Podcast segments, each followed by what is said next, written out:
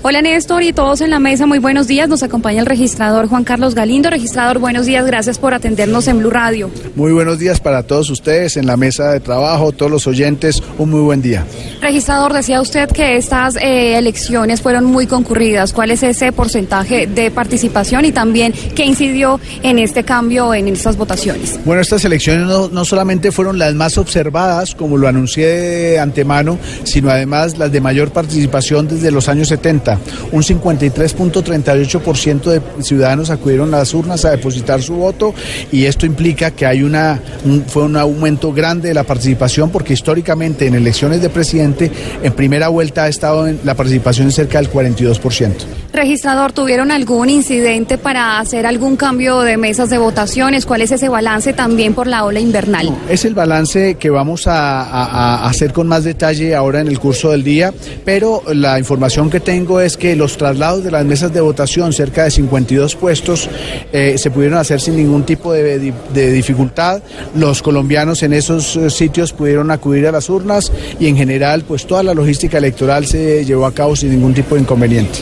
Es decir, que no hubo cambios de, puestos de votación por temas eh, de orden público. No tengo en estos momentos el detalle si pudo haber en algún departamento o en algún municipio un traslado de última hora. Es lo que voy a, a hacer ahorita en mi reunión de equipo para ver qué fue lo que realmente sucedió con todos los puestos y mesas de votación. ¿Y cuánto costará registrador la segunda vuelta? ¿Cómo va a ser también la organización? Tenemos un estimado de costos de cerca de 230 mil millones que es necesario obtener del Ministerio de Hacienda para la organización logística del proceso electoral, pero nosotros ya empezamos a trabajar en esa dirección. En el tarjetón estará también la casilla del voto en blanco para que por favor le explique a los colombianos cómo va a funcionar. Sí, la tarjeta electoral tendrá un tamaño media carta, tendrá las casillas de los dos candidatos y una casilla de voto en blanco para que los ciudadanos que así lo consideren, que no estén de acuerdo con alguno de los dos candidatos, puedan también ejercer el derecho al voto. Lo que sucede es que no tendrá la connotación que tiene en elección de primera vuelta o en otra elección de si obtiene la mayoría absoluta obligar una nueva elección.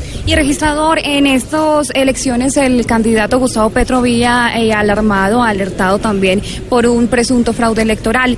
¿Ustedes ya garantizan que no se presentó ningún inconveniente, que hubo transparencia. los, resultados quedaron en evidencia. El país vio cómo funcionó la logística electoral, cómo se brindaron garantías absolutamente a todos, tal y como lo habíamos anunciado eh, previamente a toda Colombia. El proceso fue impecable desde el punto de vista de la organización electoral y fue impecable respecto de la participación de todas las autoridades soportando y apoyando cada quien desde lo que tiene que hacer las garantías del proceso. Listo, muchas gracias registrador, un feliz día, felicitaciones también por esta jornada.